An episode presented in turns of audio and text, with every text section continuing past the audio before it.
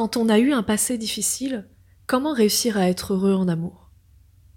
On va parler ici de célibat et du fait d'être célibataire et d'être euh, OK avec ça, en tout cas de commencer à être OK avec le fait d'être célibataire, et puis euh, de comment attirer la bonne personne et comment la garder, sachant que ton enfance n'a pas été si facile que ça, n'a pas été si rose que ça, et que tu as l'impression d'avoir euh, aujourd'hui beaucoup moins confiance en toi à cause de ce passé, eh bien est-ce que cela impacte encore aujourd'hui tes relations amoureuses et si oui, comment tu peux changer ça? Bonjour à toi, mon cher auditeur, et bienvenue dans Décoder les femmes, le podcast qui transforme ta vie amoureuse. Je suis Stéphanie Palma et je suis ravie de t'avoir avec moi dans ce nouvel épisode.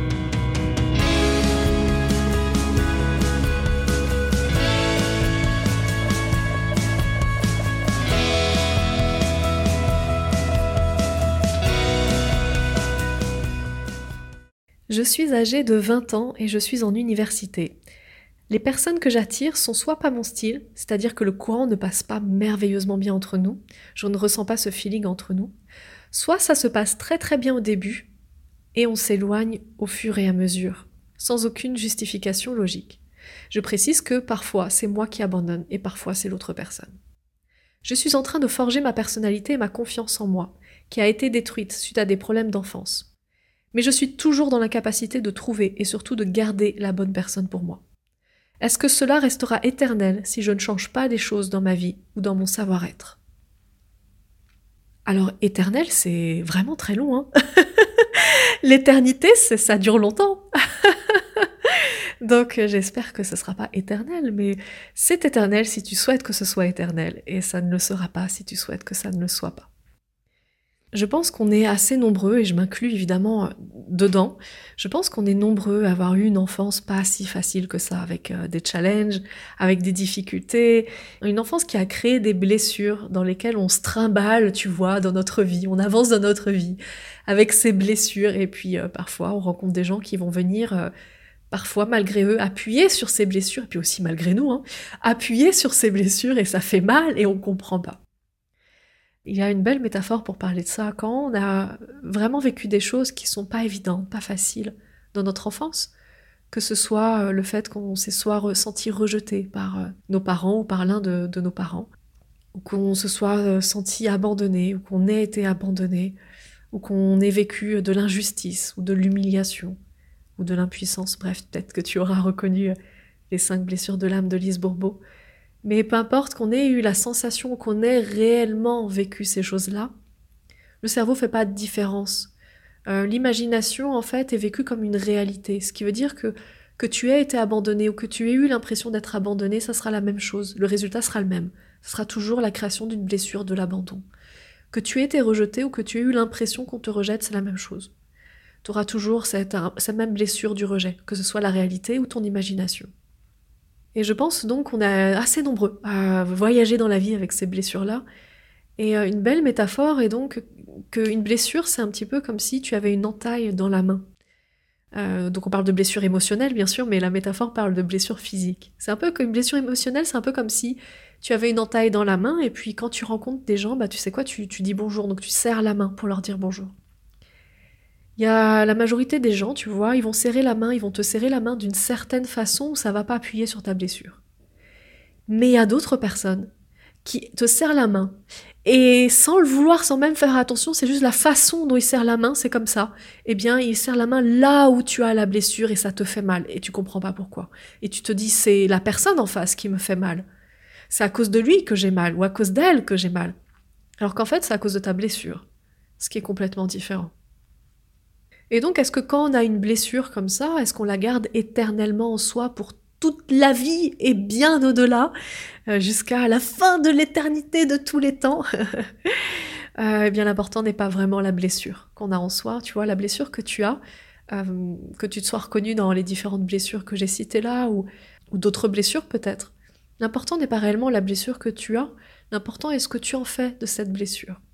Je vais te donner un exemple personnel. Euh, moi, ma blessure, c'est le rejet. Clairement, c'est le rejet. j'ai eu la sensation d'être rejetée euh, par mon père quand j'étais quand j'étais enfant, à de nombreuses reprises, enfant et adolescente. Et euh, du coup, j'ai cette sensation avec les hommes que je suis rejetée. Et je sais que cette blessure-là, elle s'active euh, dès que je ressens de la douleur dans mon couple. Et qu'est-ce que me fait faire cette blessure-là? Elle me fait fuir. Puisque la réponse au rejet, c'est la fuite. Donc moi, qu'est-ce que je fais? Eh bien, je me vois fuir. Dès que je me sens mal, en fait, dès que mon partenaire fait quelque chose, alors qu'il s'en rend même pas compte, mais qui provoque quelque chose chez moi, qui provoque des émotions. C'est un peu comme s'il me serrait la main, puis sans faire attention en fait, parce que lui, il prend pas garde, parce qu'il le voit pas, il le sait pas. Il met son pouce là où il y a ma cicatrice dans ma main et ça me fait mal. Bref, émotionnellement, je ressens de la douleur, quoi. Et bien à ce moment-là, je me vois avoir envie de fuir, avoir envie de m'en aller, de m'éloigner, de partir, de le rejeter, de m'enfuir de la situation. Et l'important, c'est ce que tu en fais de ça. Qu'est-ce que tu en fais de ça? Quand ta blessure s'active, qu'est-ce que tu en fais? Ça, c'est bien plus important que ta blessure en elle-même. Parce que tu, sais quoi, tu as un être humain, donc tu as une blessure. Voire deux, voire trois, voire peut-être quatre, voire peut-être cinq, voire peut-être toutes les blessures. Peut-être que tu les as toutes parce que tu es un être humain, et c'est comme ça, je connais pas d'être humain sur Terre qui n'ait pas, de blessure. J'en connais pas, pas un seul, pas un seul. Et donc dis-toi que si tout le monde a une blessure, mais comment fait? Comment font les gens pour être heureux en amour? Eh bien, il faut attention à la réponse à cette blessure. Quand quelqu'un appuie sur ta blessure, comment tu y réponds? Et maintenant, ton rôle à toi, c'est de savoir ça, d'avoir conscience de ça, d'avoir cette connaissance, et de ne pas utiliser ça. Par exemple, pour moi, la fuite, mais quel serait mon couple si à chaque fois que j'avais voulu fuir, je me serais réellement fui? À chaque fois que j'ai voulu fuir, je me suis forcée à rester. Et je peux t'assurer que c'était pas agréable, pas agréable d'avoir une dispute avec mon compagnon, ou de pas être d'accord, ou de me sentir encore pire, blessée par quelque chose qu'il a dit ou qu'il a fait, et d'avoir envie de fuir pour solutionner le problème, parce que pour moi c'était la, c'était la solution au problème. Pourquoi blessure de rejet, donc la fuite, mais de rester quand même, c'était très difficile et c'est encore aujourd'hui très difficile. Mais c'est ce qui fait qu'on est humain. C'est ce qui fait qu'on est humain. C'est cette blessure-là qui crée ta personnalité. C'est ce qui fait que tu vas être touché par certaines choses dans la vie. Tu sais, il y a des gens qui sont touchés par la cause animale. Il y a des gens qui sont touchés par les enfants qui n'ont pas de parents. Il y a d'autres personnes qui vont être touchées par l'environnement. Et cette personnalité que tu as, c'est grâce à ces blessures-là. Ce qui fait en gros ta différence et ta force, c'est grâce à ces blessures. Donc ces blessures-là, ne lutte pas contre. Tu vois ce que je veux dire? C'est que ces blessures-là, tu les auras éternellement, jusqu'à la nuit des temps. Mais c'est pas important. Pourquoi? Parce que cette blessure t'amène à ressentir des choses qui font que tu es qui tu es, à être touché par des choses qui fait que tu es qui tu es. Mais maintenant, évidemment, si parfois les choses sont douloureuses, ça te met en action. Et quand ça te met en action et que tu es dans ton couple, juste fais attention à l'action que tu es en train de mener. Est-ce que tu es en train de t'accrocher de toutes tes forces parce que tu as peur d'être abandonné, parce que tu as la blessure de l'abandon? Est-ce que tu es en train de fuir parce que tu as, peur du rejet et tu as peur de sentir rejeté? Et donc tu vas fuir pour éviter de te sentir rejeté, etc., etc. Viens rechercher à chaque fois que tu as ressenti de la douleur comment tu t'es comporté. Et maintenant, c'est ton rôle à toi de te dire que simplement ta blessure, c'est ce qui fait partie de toi, c'est la beauté de ton être, ta blessure. Donc elle sera là et tu pourras pas la guérir dans le sens où tu peux la guérir, mais elle sera toujours visible. Hein. C'est comme un coup de couteau euh, que tu, que tu as sur la peau, tu vois, ou si t'es tombé un jour euh, du vélo quand t'étais enfant et que tu t'es fait mal, eh bien tu as encore des égratignures, même en étant adulte. Tu vois, tu as encore la cicatrice qui est visible. Eh bien, la cicatrice émotionnelle, c'est la même chose. Tu auras toujours la cicatrice qui sera visible. Mais par contre, la réaction que tu as par rapport à la douleur, ça, ça, c'est ta responsabilité d'en faire quelque chose de bon pour toi. De ne pas succomber à la première réaction, qui en général n'est pas la bonne. Quand on ressent de la douleur, la première réaction, en général, n'est pas la bonne. En général, c'est soit on cherche à se battre, soit on cherche à fuir, ou soit on fait le mort ce sont des réactions qui sont bonnes quand on est dans la jungle, parce qu'il y a un danger.